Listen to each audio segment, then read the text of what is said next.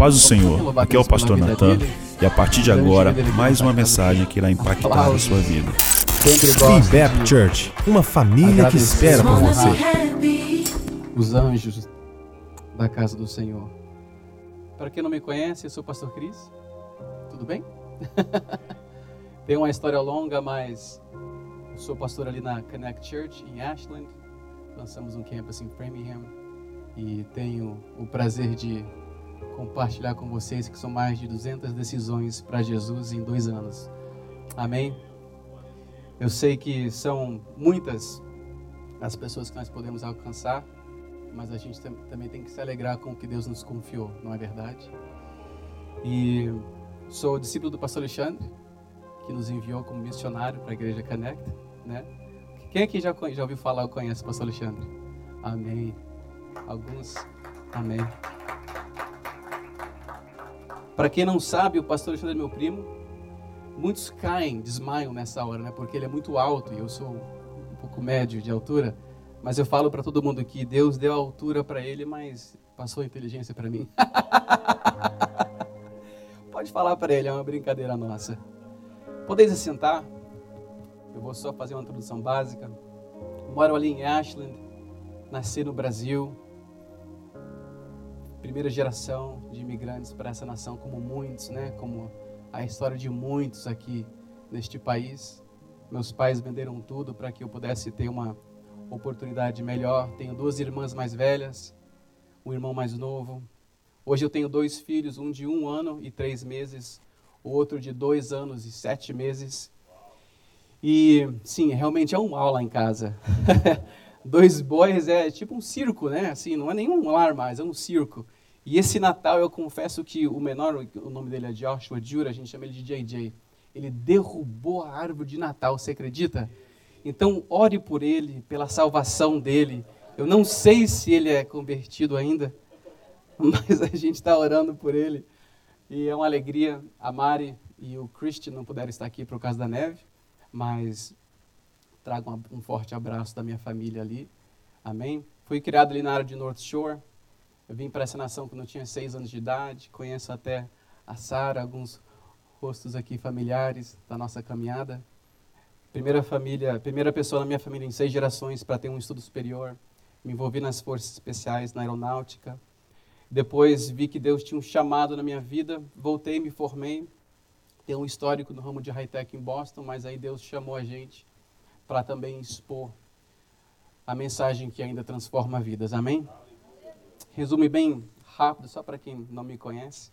Mas eu quero falar com vocês nessa noite sobre a grande colheita. Amém? Eu sei que é um tema vasto e dependendo de onde você ler na Bíblia, você pode levar esse texto para falar sobre para falar sobre vários tipos de colheitas. Mas a grande ideia desta noite que Deus colocou no meu coração para vocês é falar sobre como a colheita exige trabalhadores. Quantos estão entendendo? Diga amém. Então a grande ideia seria quando trabalhamos para o reino, o que sobra transborda em nossas vidas. Vou repetir novamente. E até combinou, né, que esse cenário com coisas transbordando, eu falei aí a mensagem sendo confirmada. Quando trabalhamos para o reino, o que sobra transborda em nossas vidas. Eu gostaria de abrir a mensagem lendo em Mateus capítulo 9, se você puder abrir ali rapidamente comigo. Vamos ler junto. Eu vou sugerir a você anotar algumas coisas, sublinhar algumas coisas na Bíblia, só para você poder reter melhor e também depois lembrar ou referir ao que a gente aprendeu aqui nesta noite. Mateus 9, versículo 36. Quantos acharam, acharam diga amém. Quantos não acharam, diga misericórdia. Escola dominical, irmão. Aleluia. Está escrito bem assim: Ao ver as multidões, ficou com pena delas, porque estavam aflitas e desamparadas. Olha aqui para mim rapidamente. Sempre em nossa esfera de influência, existem pessoas que estão aflitas e desamparadas. E nós conseguimos ver elas melhor quando estamos mais próximo de Jesus. Amém? Como ovelhas sem pastor. Aí Jesus diz a frase que muitas pessoas usam: A colheita é grande, mas os trabalhadores são poucos, disse ele aos discípulos. Portanto, peçam ao Senhor da colheita que chame mais trabalhadores para os seus campos de colheita. Eu sei que muitas das vezes, quando a gente fala de colheita, dependendo do ensinamento ou do versículo que você se refere, é, pode, pode ter a ver muito com uma conotação com portas abertas, com, com bênçãos que podem vir sobre as nossas vidas, sobre coisas que Deus pode fazer por nós. Talvez um caminho aonde você encontra o favor de Deus em nossas vidas. Porém, Jesus, ele sempre usou parábolas para poder comunicar de uma forma que fosse relevante. E naquela, é, naquela época, era uma época onde a economia era agrícola. Então, usando parábolas como semente, e árvores e frutas, como foi falado aqui antes de eu subir, Jesus ele estava tentando ser relevante para que as pessoas pudessem entender a mensagem do reino de uma forma prática que tinha a ver com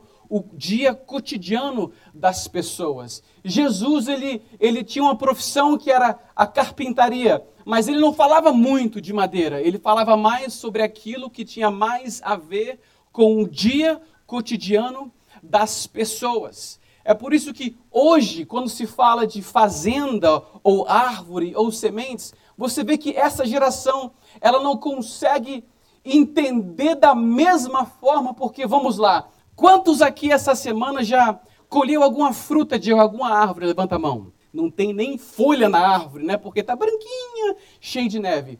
Então a gente vê que hoje em dia a parábola não é mais a economia agrícola. Mas a mídia já entendeu que a parábola moderna não é falar sobre frutos, é falar sobre filmes sobre shows e séries. Por isso que quando eu prego para a próxima geração, eu uso muito da parábola moderna, porque é a forma mais relevante aonde eu posso alcançar eles com a ideia que transmite a mensagem do reino. Quantos estão entendendo? Diga amém. A mensagem é sagrada, sim ou não? Mas o método precisa mudar. Vocês estão entendendo? Então, dessa forma, nós precisamos entender que naquela época Jesus estava tentando ser relevante. Diga isso para a pessoa tá, que está do seu lado. Temos que ter ser relevante. Porque muitas das vezes nós estamos tentando ser profundos. E quando a gente tenta ser profundo, nós assumimos muita coisa que as pessoas nunca leram nem sabem. É por isso que quando eu prego, eu gosto de pregar para humanos, não para crentes, porque assim todo mundo vai entender a mensagem. Vocês estão entendendo? Quando você tem uma mensagem inclusiva, todo mundo entende. Nós vamos começar em um lugar e todo mundo vai entrar em uma jornada onde tem um destino. Então, entendendo isso, eu aprendi algo. Eu não estou tentando ser mais profundo. Eu estou tentando ser tão relevante que os resultados são profundos. Nessa parábola, Jesus ele estava tentando ser relevante. A ceifa ou a colheita é grande, mas os trabalhadores são poucos. Quem aqui já trabalhou em uma fazenda? Levanta a mão. Não fica com vergonha. Pode levantar a mão. Bem alto, bem alto, isso. Você vai afirmar isso comigo. Na época da colheita, é a época que você trabalha mais ou trabalha menos? Oi? Mais. Agora você entendeu por que os trabalhadores são poucos? é porque na colheita não se fala de deitar em uma rede e esperar que um anjo desça do céu com uma palavra-chave que vai mudar a sua vida. Não, meu irmão. Quando se fala da grande colheita, fala de uma grande oportunidade aonde a igreja tem muito a fazer, muito a realizar, aonde nós temos que regaçar as mangas e ver o trabalho e não a oportunidade de ganhar algo, mas a oportunidade de fazer algo. É por isso que eu entendi algo: que quando nós trabalhamos para o reino, a consequência é que nós somos abençoados. Mas quando nós buscamos servir a Deus por causa da bênção, a consequência é a frustração. Jesus estava tentando deixar bem claro: Na, eles entendiam isso, é porque hoje em dia, talvez por nós estarmos tão distante deste tipo de economia, a gente esquece que a colheita fala-se de trabalho, foco e visão. Não é um tempo onde nós vamos descansar, não. A colheita não se fala de sentar e esperar. A colheita fala de uma janela, temporada, espaço de tempo da sua vida aonde você vai impor o seu maior esforço. Quantos estão entendendo, diga amém. Agora, tá, pastor, estou entendendo. Mas para qual lado você vai levar essa mensagem? Porque muitas pessoas entendem a, a, a, colheita como uma bênção que vem sobre a minha vida. Mas eu quero que você entenda que isto também é verdade. Eu não estou querendo conflitar com outros versículos. Vamos ler alguns que são bem populares ali em Gálatas. Eu convido você nesse momento a sublinhar esses versículos. Vamos lá. Abra comigo rapidamente em Gálatas 6, 10. E eu vou ler do 10 para trás. Primeiro eu vou ler o 10, depois eu vou ler o 9, depois eu vou ler o 8. Então vamos lá. Gálatas 6, 10. Está escrito: Não erreis. Deus não se deixa escarnecer porque tudo que o homem semear, isto também ceifará. Pode escrever, se você tiver uma caneta, pode, pode colocar um, uma linha embaixo de também ceifará. Agora vamos ler o versículo 9. Não nos cansemos de fazer o bem, porque seu tempo, porque o seu tempo ceifaremos, se não houvermos desfalecido. Agora vamos no 8. Porque o que semeia na sua carne, da carne ceifará a corrupção, mas o que semeia no espírito, do espírito ceifará a vida eterna. Esses versículos, eles são muitos utilizados para falar simplesmente que o que você planta, você colhe. Nós entendemos isto. Mas do que Jesus estava falando, não era sobre esse versículo ou essas leis que existem na nossa realidade. Ele está, Jesus estava falando sobre pessoas que estavam o aflitas e desamparadas. Então, nós não podemos juntar todas as semeaduras que existem na Bíblia. Nós precisamos separar algo que eu quero fazer aqui nessa noite. Existem dois tipos de semeadura que você pode fazer na sua vida. Escreve isso, se você estiver anotando alguma coisa. Primeiro, você pode semear na sua própria vida, ou seja, você pode plantar em você. Escreve isso. Você pode plantar em você. Você pode plantar em algo que é externo, aquilo que envolve o seu mundo em relacionamentos, em negócios, em como você se carrega, na sua própria visão. Isto é, você plantar em você. Agora, a segunda forma que você tem para semear ou plantar na Bíblia é quando você planta no reino de Deus. Agora você não está plantando em algo que você desenhou, você está plantando em um plano que Deus já tinha escrito. É aqui que eu entendo por que muitas pessoas acabam ficando frustradas quando Deus não abençoa, ou quando Deus não abre, ou quando Deus não responde, porque nós queremos que Deus abençoa algo que nós plantamos. Mas não seria muito mais fácil você andar naquilo que Deus já abençoou, naquilo que Deus já projetou, naquilo que Deus tinha como um plano A na sua vida desde o início? Eu entendo que o céu não é uma janela onde nós precisamos colocar os nossos pedidos de como nós queremos que as coisas fossem. Na verdade, Deus, ele não é um order taker, ele não é um grande garçom que está no céu. Ele não está no negócio de pegar pedido de oração e carimbar aprovado ou não aprovado. Ele é soberano, ele não está eleito, ele sabe o que quer fazer e ele quer abençoar aquilo que ele já decidiu. Se você já entendeu para onde eu vou, diga amém. É por isso que eu amo a cultura de oração. Aprendi a orar com o pastor Alexandre um homem de oração. Muitas noites tentando seguir ele no ritmo de oração.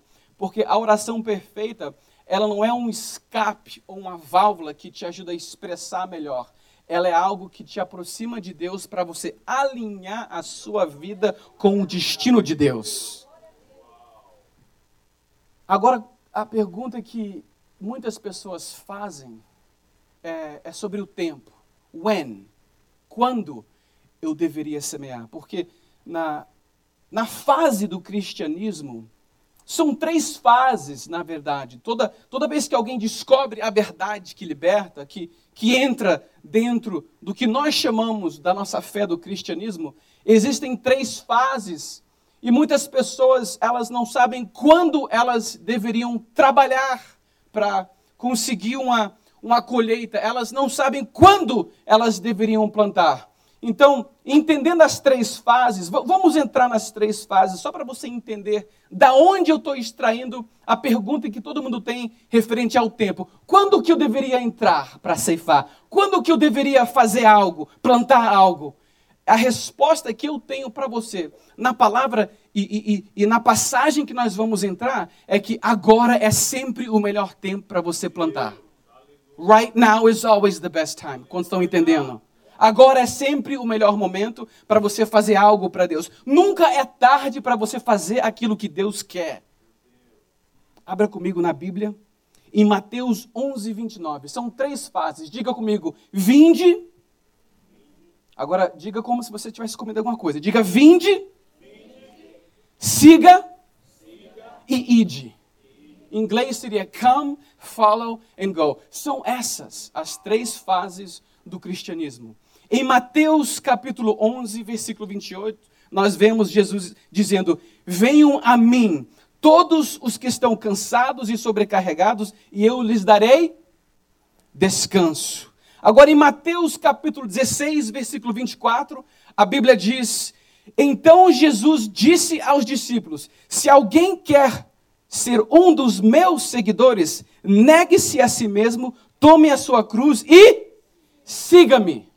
A maior parte do evangelho fala sobre seguir, mas no final da carreira de Jesus com os discípulos, ele vem e fala sobre o que muitos chamam da grande comissão. Está escrito em Mateus capítulo 28, versículo 19. Portanto, vão, diga vão. Em outras traduções está escrito, portanto, ide. Não é, não é assim que nós aprendemos? Vão e façam discípulos de todas as nações, batizando-os no nome do Pai, do Filho e do Espírito Santo. Venha, siga e ide. Muitas pessoas que estão chegando agora pensam: não, eu preciso primeiro entender melhor, eu preciso, eu preciso primeiro me batizar, eu preciso primeiro é, acertar a, as coisas sobre a minha história e o meu passado aqui. O que eu aprendo sobre aquela atitude que os discípulos tiveram em seguir Jesus é que eles não esperaram o momento certo. Sabe por quê? Nunca vai ter o momento certo. O momento perfeito sempre está no além e o depois, porque o momento do kairós de Deus é você fazer algo agora, tomar uma atitude amanhã, porque o amanhã não é garantido a nenhum homem. Mas aquilo que você pode fazer agora é todo seu. Tá, mostra para mim então na Bíblia. Vamos lá. Abra agora a sua Bíblia rapidamente em uma história que todo mundo conhece. Em Lucas capítulo 9, abra rapidamente. Hoje vai ter Bíblia, glória a Deus. Capítulo 9, versículo 10. Nós estamos aqui lendo agora em Lucas 9:10 e a história da multiplicação de pães e de peixes. Eu não vou entrar na história porque eu acredito que muitas pessoas entendem, já conhecem, essa, essa narrativa onde os discípulos estavam com a multidão, com mais de 5 mil homens, sem, não incluindo mulheres e, e os filhos, e ali só tinha cinco pães, três peixinhos, e teve um menino que ofereceu aos discípulos de Jesus, dando graças, começou a multiplicar os pães. Todos conhecem a história, sim ou não? Agora que nós esquecemos, e é nesses detalhes que eu vejo grandes chaves que podem nos abençoar em como nós vemos a vida em que Jesus estava modelando perante os discípulos, porque eles estavam chegando em qual cidade? Betsaida. Betsaida era uma cidade, não era uma cidade qualquer. Olha rapidamente, porque nos evangelhos a mesma história nem todas as histórias, mas essa história é repetida em todos os evangelhos. E se você abrir comigo em João, capítulo 6, versículo 5, você vai entender algo aonde os outros evangelhos deixam ausentado. Mas Jesus não fala aos discípulos, ele fala especificamente a Filipe. Agora abre rapidamente comigo em Lucas 9:10. Está escrito bem assim: Entrando em Betsaida, Sabe quem era de lá? Filipe. Só que você não vai encontrar isso em Lucas, você vai encontrar isso em João 6. Em João 6 diz bem assim: Jesus viu uma grande multidão de pessoas que subiam ao monte procurando por ele, voltando-se para Filipe.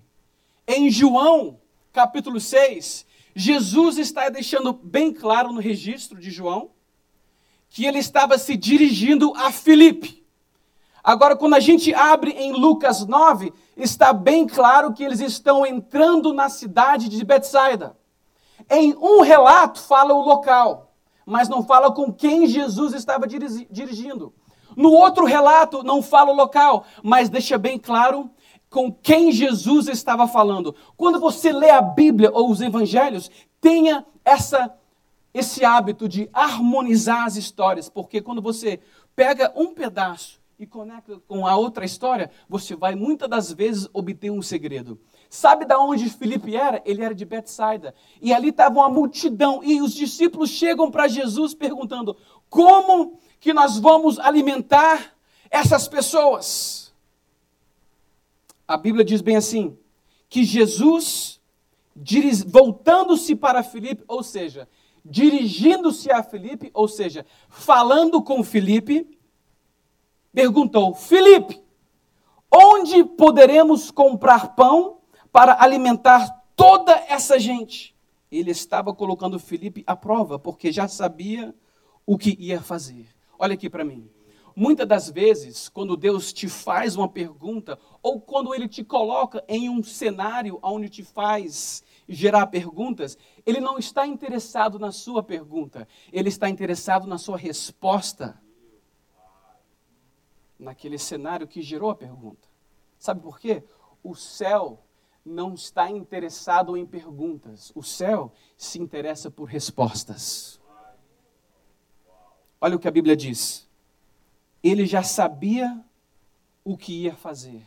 Filipe era de Betsaida. Por que, que Jesus não falou com o líder dos discípulos, que era Pedro, ou com o mais chegado, que era João? Sabe por quê? Porque da onde você é, é você que tem que ter a resposta. Sabe quem que tem autoridade em Malbro? É a igreja do Senhor. Não está no City Hall, não está com as autoridades. Eu acredito que a igreja não é somente a esperança dessa região, mas é a igreja e quem está aqui no reino de Deus que tem que ter a resposta para Malbro. Não é o governador, não é o vereador, são os santos que aqui estão que têm a resposta para a fome, a resposta para o crime a resposta para tudo que as pessoas que estão aflitas precisam. You have the answer. Why are we asking questions? Por que, que nós fazemos tantas perguntas, sendo que Deus já sabe o que ele vai fazer? Sabe o que, que eu vejo o Felipe fazendo? Ele está agindo com fé. Porque quando você age com fé, Deus sempre entra com provisão. Aonde tem visão, Deus entra com provisão. Se você acredita nisso, digo glória a Deus. Mas será que Jesus modelou isso? Ou não? Tudo bem que Jesus ele, ele exigiu isso de Felipe. Mas será que ele fez isso? Eu eu não vi ele em Belém. Quanto tempo ele passou na Galiléia?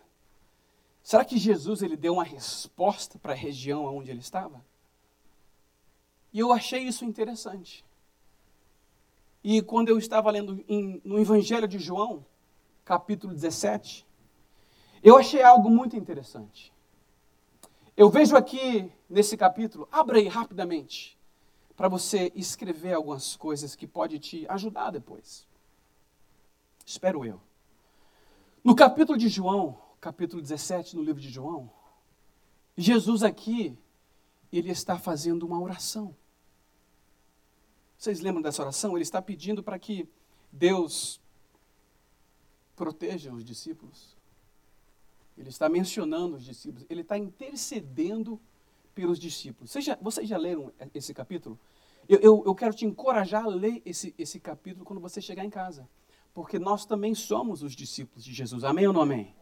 Então, essa oração que Jesus fez aos discípulos também serve para você. Mas eu aprendo algo aqui que revela a missão de Jesus regional e o propósito dele universal. Abra rapidamente comigo ali. Você vai ver no versículo 4. Se você tiver uma caneta, se prepara para usar tinta dessa caneta. Se você não tiver uma caneta, o que que você está fazendo sem caneta até agora? Aleluia. João 17, versículo 4. Jesus diz: Eu glorifiquei o Senhor. Amém. Amém. Porque em tudo que nós fazemos, nós devemos o quê? Glorificar o Senhor. Se o que você está fazendo glorifica você, ou seja, chama atenção para você, isso tem uma data de validade. Porque tudo aquilo que você começa, você tem que sustentar. Mas tudo aquilo que Deus é glorificado, é Ele que sustenta. Eu glorifiquei o Senhor sobre a terra. Olha bem, a palavra que vem agora. Completando. Escreva uma linha embaixo dessa palavra. Vai, vai, vai, vai, vai, vai. Coloca uma linha, sublinhe. Circula ela, completando. Em inglês seria finished. Agora, essa palavra, se você for pesquisar ela, ela é a palavra Strongs 5048, que significa teleo, ok? Que significa terminado, finished, completo. Essa palavra, olha o que ele fala depois. Completando. O que, que Jesus terminou aqui, gente? A obra que mandou fazer. Calma, calma. Jesus tinha sido crucificado aqui, sim ou não? Estava vivo ou ressuscitado? Vivo, como um ser humano. Então, se ele não estar na cruz, o que, que ele está completando aqui? E olha só, é a mesma palavra. Vou te mostrar. Abre rapidamente em João, dois versículos depois, capítulos depois, Jesus agora está na cruz. João capítulo 19, vira a página, versículo 30. Tendo Jesus provado,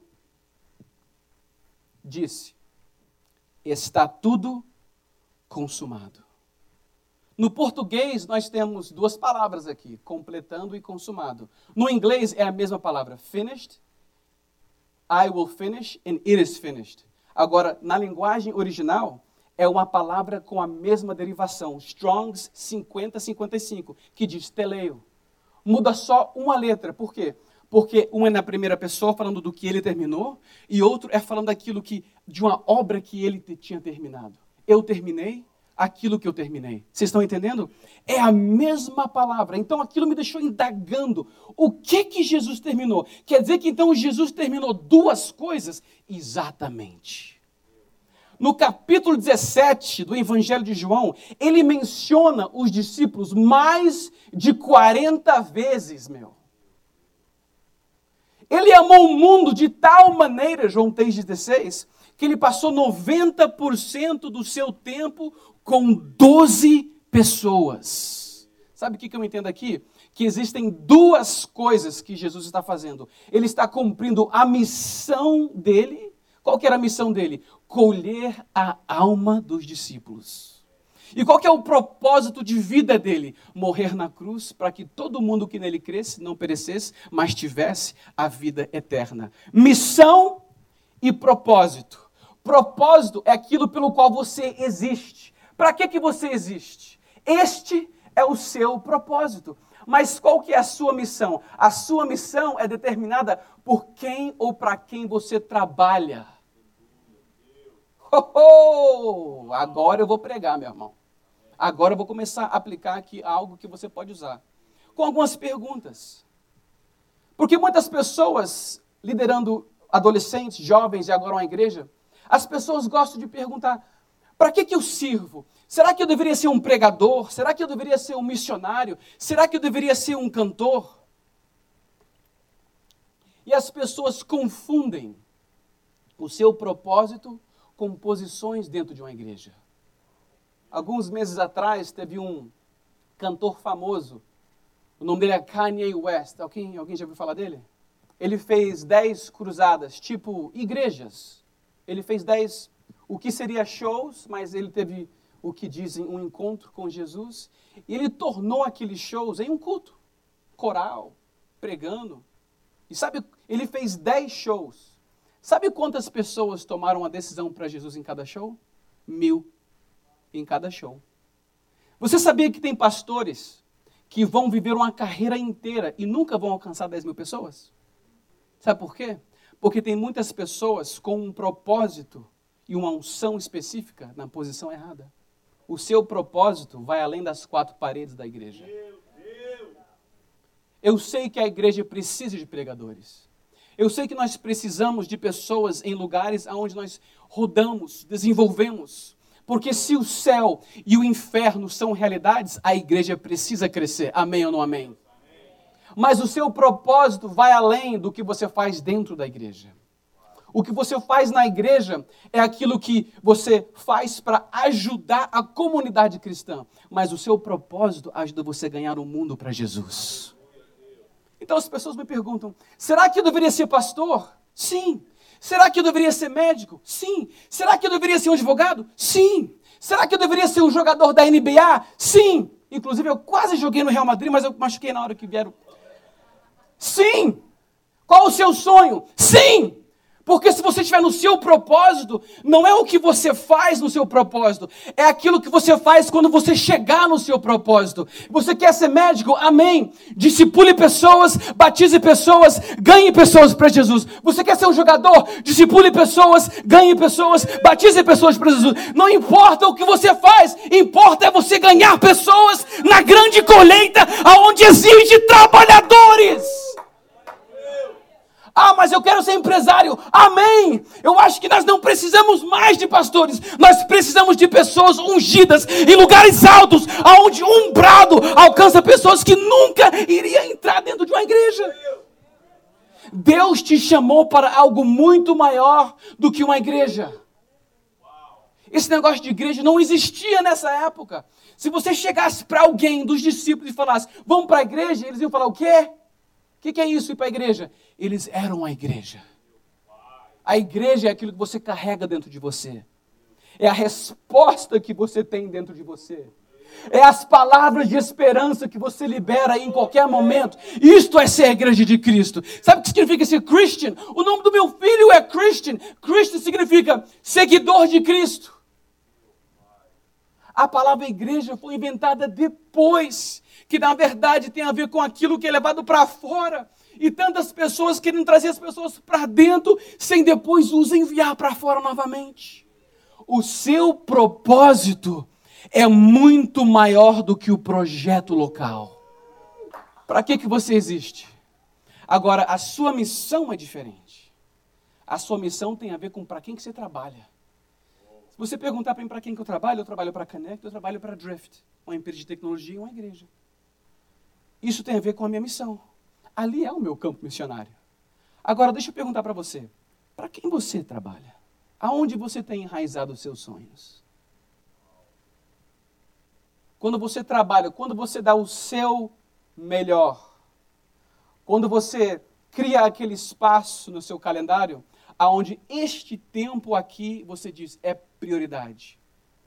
O que está sendo escrito no seu calendário? Sabe por quê? Aconselhando muitas pessoas ao decorrer do tempo, eu sempre tento, quando nós entramos na história das pessoas, eu vejo que o melhor próximo pa passo está no passado. As pessoas chegam e perguntam assim, pastor, o que, que eu faço agora? Aí eu sempre quero falar, o melhor passo seria você voltar lá no passado e fazer aquilo diferente. Mas não tem como. Vocês estão entendendo? Aí eu gosto primeiro, antes de falar qualquer palavra de sabedoria, eu pergunto assim: antes de começar, é, eu quero entender os seus valores. Porque os seus valores dirigem a, suas, a sua vida. Você entende isso? Eu não preciso, eu não preciso que você me fale o que você valoriza. Se você aproximar de mim e eu puder te observar, eu vou ver o que você valoriza. E o que você valoriza tem a ver com as suas crenças. E muitas das vezes nós nunca paramos para investigar esse sistema de crenças, ou seja, your belief system. O seu sistema de crenças determina os seus valores. E as suas crenças muitas das vezes vieram de forma como uma influência que você nem percebeu entrar. Aí eu peço para as pessoas, tá? Faz uma lista aqui, tá aqui um papel, tá aqui uma caneta. De 1 a 5, escreve as coisas. Vamos fazer isso aqui juntos? Escreve aí. Escreve as coisas que você mais valoriza. Vai. Número 1, escreve. Qual que é aquilo que você mais valoriza? O número 1. Muitos crentes acabam escrevendo a mesma coisa sobre o número 1, não é? Number one is always the same. Qual que é? O que, que vocês escreveram? Número um é família. Outros? Saúde. O que você mais valoriza, o mais importante na sua vida, o que mais que pode ser? De Deus. Aleluias. O que, que Jesus disse? Amarás o Senhor teu Deus acima de todas as coisas. Você já viu que até aqui no primeiro, às vezes falta esse conhecimento. É por isso que, às vezes, a nossa vida não parece que está dentro do desenho que nós tínhamos, ou, ou estamos vivendo a condição que nós desejávamos, porque as nossas prioridades estão invertidas. Então, o que teria que ser número um? Deus. Então, muda aí, se você escreveu errado, escreve Deus novamente. Risca, escreve Deus. Escreve Deus.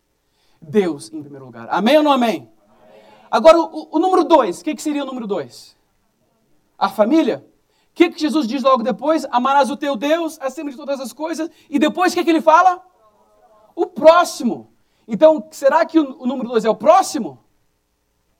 É, sim ou não? Mas ele fala algo que volta retroativo. Ele fala como a si mesmo. Então, como que eu posso amar o próximo se eu não me amo? É isso que falta. A única coisa que mata o ser humano não é a doença, não é o câncer, é a falta de conhecimento. Me, me mostra uma pessoa que não se ama amando alguém perfeitamente. Não existe isso. Você só consegue amar alguém em cima daquilo que você transborda, não, não aquilo que você tem escassez. Então escreve número dois, a mim mesmo. Escreve a mim mesmo. Não, eu amo é a minha família. Tenta ser um bom pai sem te valorizar para ver o que, que vai dar. Tenta, tenta você amar sua esposa sem você se valorizar. Ei, você vai transbordar o que você é. Aqui, algo importante para você nunca esquecer. Você sempre multiplica o que você é, não o que você ensina. Porque o número dois tem que ser eu. É por isso que se você não se entende, não se ama, não se valorize, você nunca vai conseguir amar o seu próximo. Número um, Deus. Número dois, a si mesmo. Número dois, família, relacionamentos, pai, mãe, dependendo do estágio que você tiver. Aí dali vem, vem finanças, vem saúde, aí é você e as suas crenças. Número três seria daí os relacionamentos. Família, esposa, filhos, dependendo de onde você estiver. Tem gente que não é casado, seus pais, sua irmã, sua família, seus amigos. Né? A Bíblia diz que tem amigos mais chegados do que um irmão. Então, do, do terceiro para baixo, você pode ser relativo entre o 1 um e o 2, não tem como você mudar essa ordem. Mas sabe o que, que eu vejo? Eu vejo que as pessoas, primeiro, têm essa ordem invertida, e depois eu pergunto, tudo bem, então, então é isso que você valoriza, certo? Eu não falo nada, eu deixo escrever. O que vier. Porque quando você está sendo sincero, tudo é certo. Errado é você não ser honesto com você mesmo. Aí quando você escreve, eu pergunto bem assim, pastor, tá, Agora, em cima dessas coisas que você diz é importante, me mostra aonde que elas aparecem de segunda. Porque se fosse importante, teria prioridade no seu calendário, sim ou não? Sim. Aí nós fazemos um exercício. Tá, vamos lá então. Abre o calendário, abre o iPhone, o seu calendário de papel, do schedule, que seja. Abra. Aí sabe o que, que eu vejo? Tá lá, vamos lá, segunda, você acorda, ok? Como é que é o seu dia? Tá? Certo? Terça-feira? Quarta-feira? Quinta? Sexta? Não, calma aí. Repete de novo, qual que é o mais importante? Qual que é o... E o, o que eu vejo, e eu não estou aqui para confrontar ninguém. Eu quero te ajudar. Mas se o que você valoriza não tem alocamento de tempo, não é o que você valoriza. Eu posso falar para minha esposa que eu amo ela até ficar roxo da cara. Mas se eu não passo tempo com ela, eu não estou demonstrando ou depositando tempo aonde eu falo que é importante. É por isso que os nossos filhos, eles não precisam do iPhone 11. Três câmeras, sete câmeras, dez câmeras. Porque quando a gente substitui o tempo que eles precisam com presentes, o tempo que você não tem, o mundo tem. E se você não discipular o seu filho, o mundo vai discipular ele. É por isso que o que os nossos filhos mais precisam é o que Jesus investiu nos discípulos: o seu tempo. Porque o tempo é a moeda do céu. Jesus saiu de um lugar onde não existia tempo. O tempo era todos, era Kairos, presente, passado e futuro, tudo perante ele. Ele se destituiu do Kairos para entrar no Cronos. E quando ele faz isso, o maior valor que ele tem não é os presentes que trouxeram para ele quando ele nasceu, era o seu tempo. Ele passou 30 anos com quem? Sua família.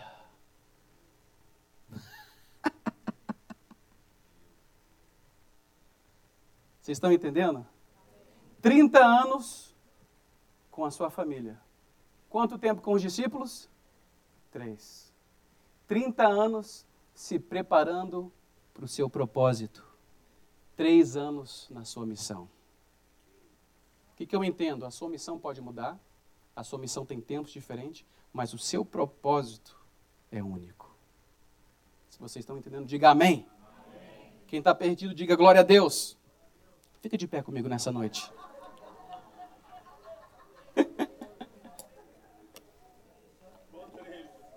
Só para acordar. Se alguém puder vir aqui tocar no teclado para mim, para ajudar a criar um, ambiente espiritual. Ou essa música pode ser também. A grande colheita, ela tem a ver com aquilo que nós podemos ceifar no reino de Deus. Se você estudar a vida de Jesus, eu só estudo a vida de Jesus. Deveria ler outras partes da Bíblia, para te falar a verdade. Mas eu não consigo sair dos evangelhos. Porque o evangelho é uma, é uma história muito linda. E toda vez que eu leio, eu aprendo algo. Estou lendo um livro agora chamado. Obrigado, pessoal. Chamado Zealot. E eu estou aprendendo mais sobre a história paralela eu sou formado em história e eu fico fascinado com aquilo que a história também revela sobre aquela época. Como que Herodes assumiu o poder, as famílias que brigavam pelo trono. Qual foi a iniciativa de Roma de invadir? Como o Sinério estava completamente comprado.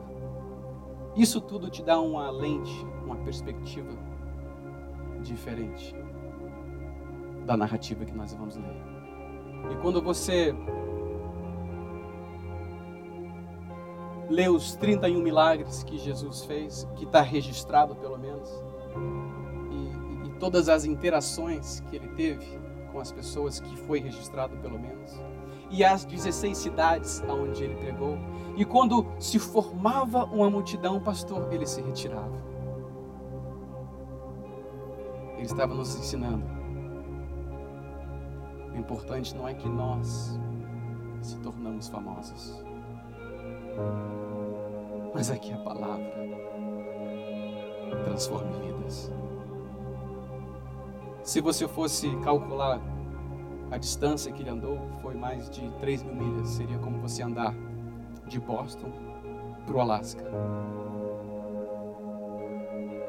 E o tópico de Jesus era sempre o reino de Deus.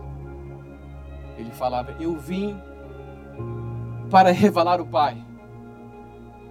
E tudo que ele falava era: O reino de Deus é como. O reino de Deus é como. Parece que Jesus ele estava obcecado em que as pessoas pudessem entender o que é o reino de Deus. O reino de Deus é sobre pessoas. O reino tem um rei e o reino tem pessoas. E sempre, quando você se depara com os episódios que são mencionados, são histórias de pessoas. E eu entendo o que era mais importante para Jesus era colher, harvest, people. É por isso que quando ele encontrou Pedro e os primeiros discípulos, ele diz: vou vos fazer pescadores de homens. Ele usou pescadores porque eles eram pescadores. E ele queria ser o quê? Relevante. Mas se ele pudesse usar a mesma linguagem, ele iria dizer: Eu quero que vocês me ajudem a colher almas para o céu. Everything that Jesus did was for people. Tudo que Jesus fez foi para pessoas. O poder que ele exerceu foi sempre para abençoar pessoas, curar pessoas. Sempre quando ele falava algo, ele usava as suas palavras para abençoar as pessoas. É por isso que as pessoas no reino de Deus que verdadeiramente têm poder são aquelas que usam o poder da palavra para abençoar pessoas. And when you speak, Speak life.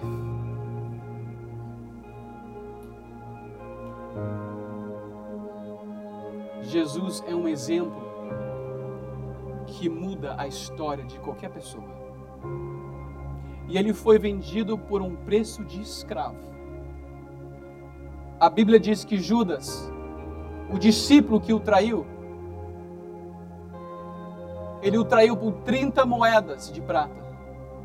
Naquela época, esse era o valor de um escravo. E o interessante e o que sempre me comove é que enquanto Jesus estava ali no jardim do Getsemane, não escondendo, a história revela que ele frequentava este jardim frequentemente. E eles vieram atrás dele com varapaus, lanternas e soldados romanos. E quem liderava esse grupo era um dos seus discípulos. Não era só qualquer um.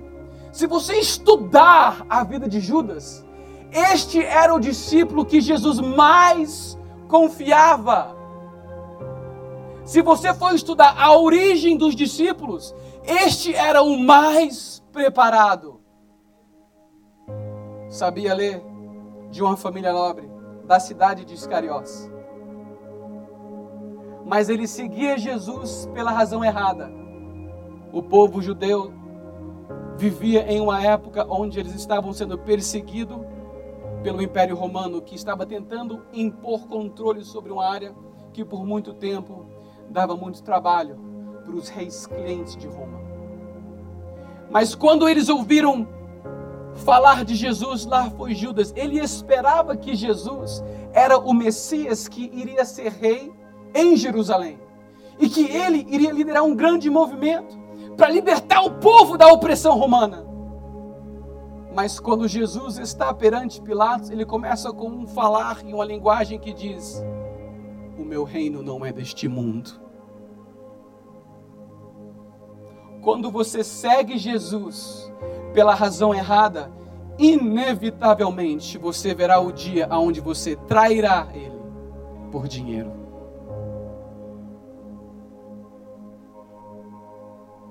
Lá vem Judas com um beijo da traição. E se você entende de postura, eu sempre leio a Bíblia com curiosidade e tentando entender aonde as pessoas estavam. A Bíblia diz que Jesus vai adiante.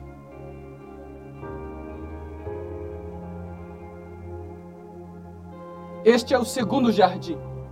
O primeiro jardim foi o jardim de Éden, aonde quando Deus procurava o primeiro Adão, ele fugiu. Mas o segundo Adão veio em direção ao confronto. A Bíblia diz que antes que Judas o beijasse, se você harmonizar a história, Jesus diz: Amigo! Jesus era hipócrita, sim ou não? Não. Não. Então, se Jesus estava chamando aquele que estava prestes a trair ele de amigo, é porque Jesus realmente ainda via ele como amigo. E aqui nesse momento ele está redefinindo o que era amizade.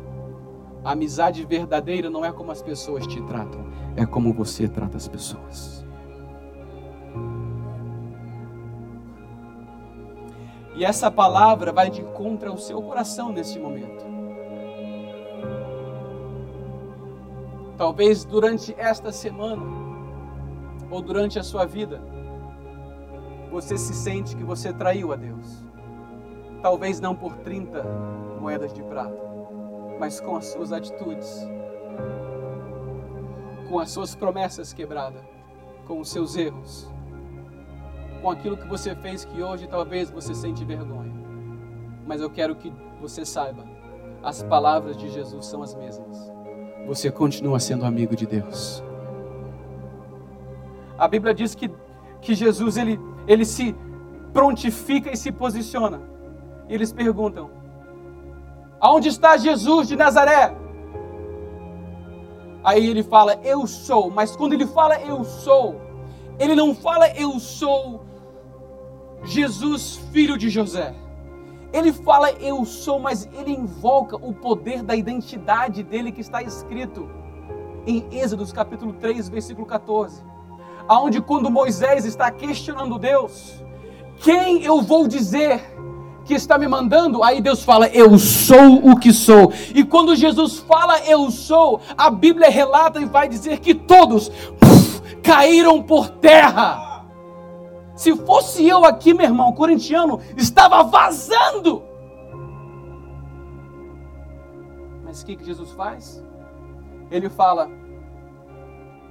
após eles se levantarem: Sou eu este. Aí ele fala: Sou eu, Jesus.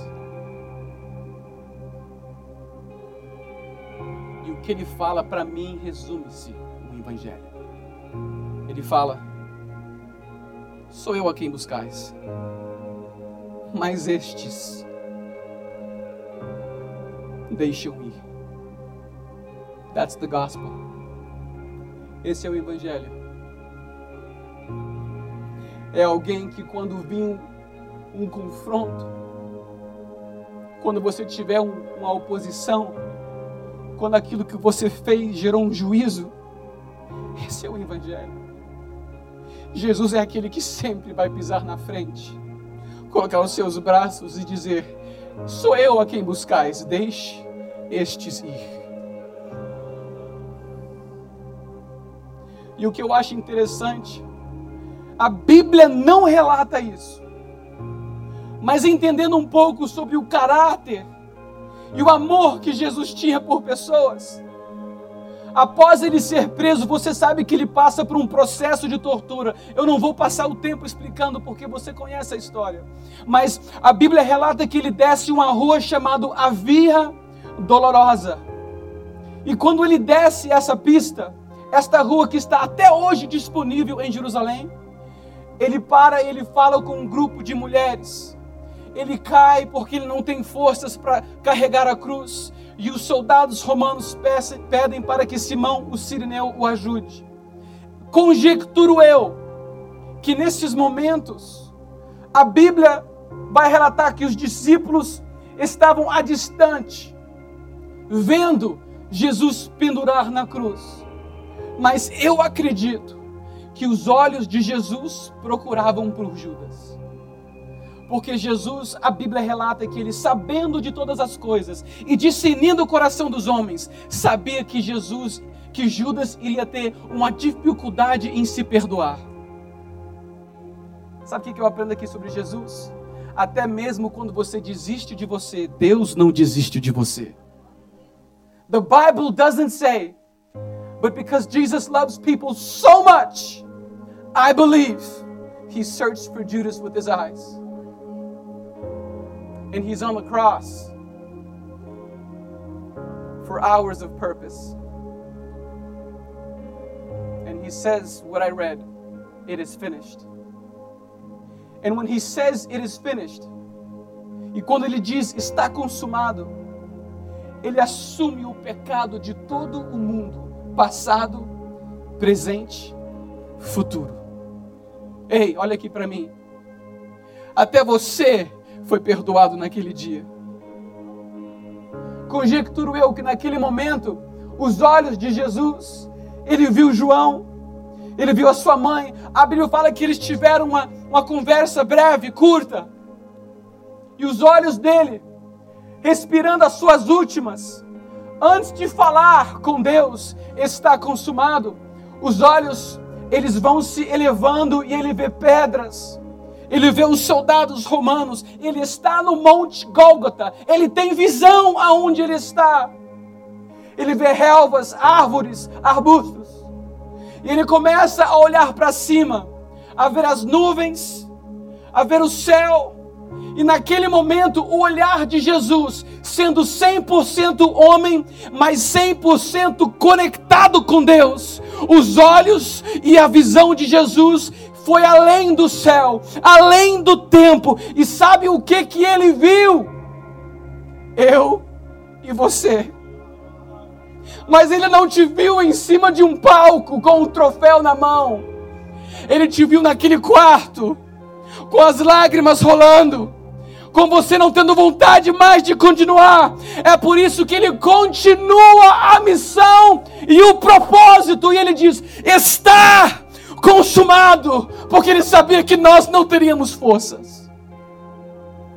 Quem que você pensa que é para desistir?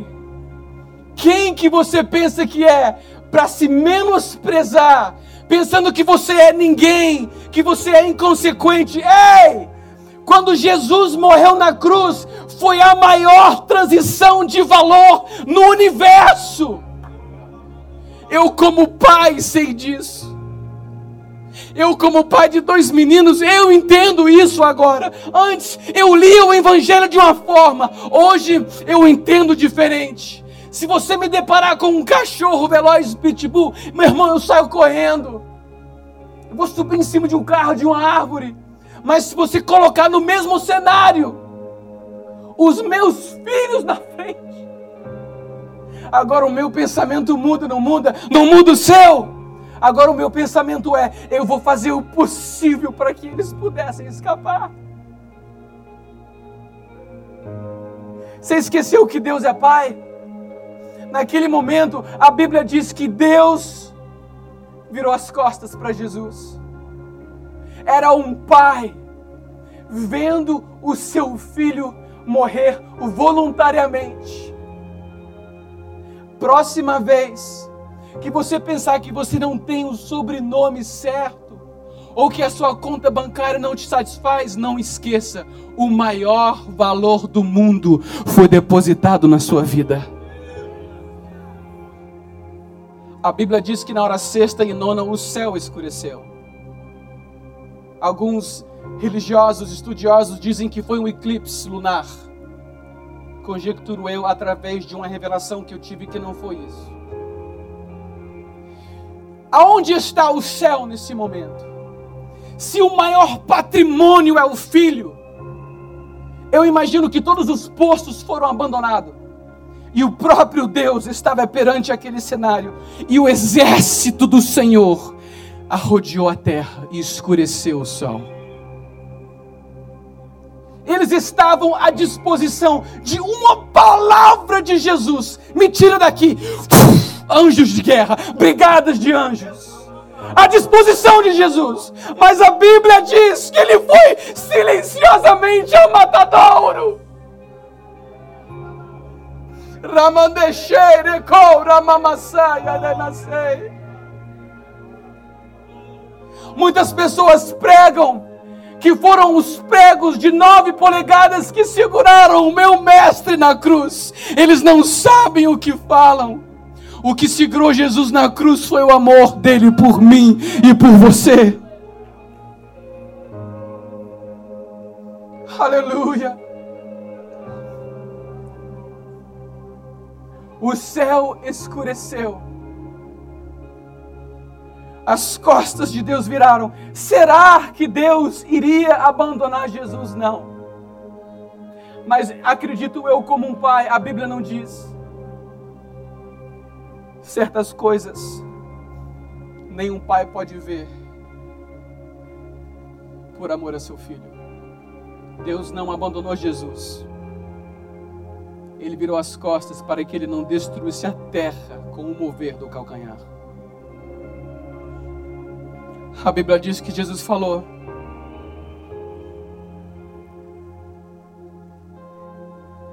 Aba, Pai, por que me abandonastes? A palavra Aba é um termo judaico que em inglês traduzido se seria daddy ou papai. É um termo judaico que quer dizer intimidade de um filho pequeno que é colocado no colo. Sabe por que, que eu sei que Jesus não foi abandonado nesse momento? Porque ele começa dizendo Abba. Jesus virou, Deus virou as costas, mas ele estava próximo. Saiba disso, o caráter de pai é igual para todos os filhos. No seu pior momento, Deus vai estar perto. Feche seus olhos comigo nessa noite.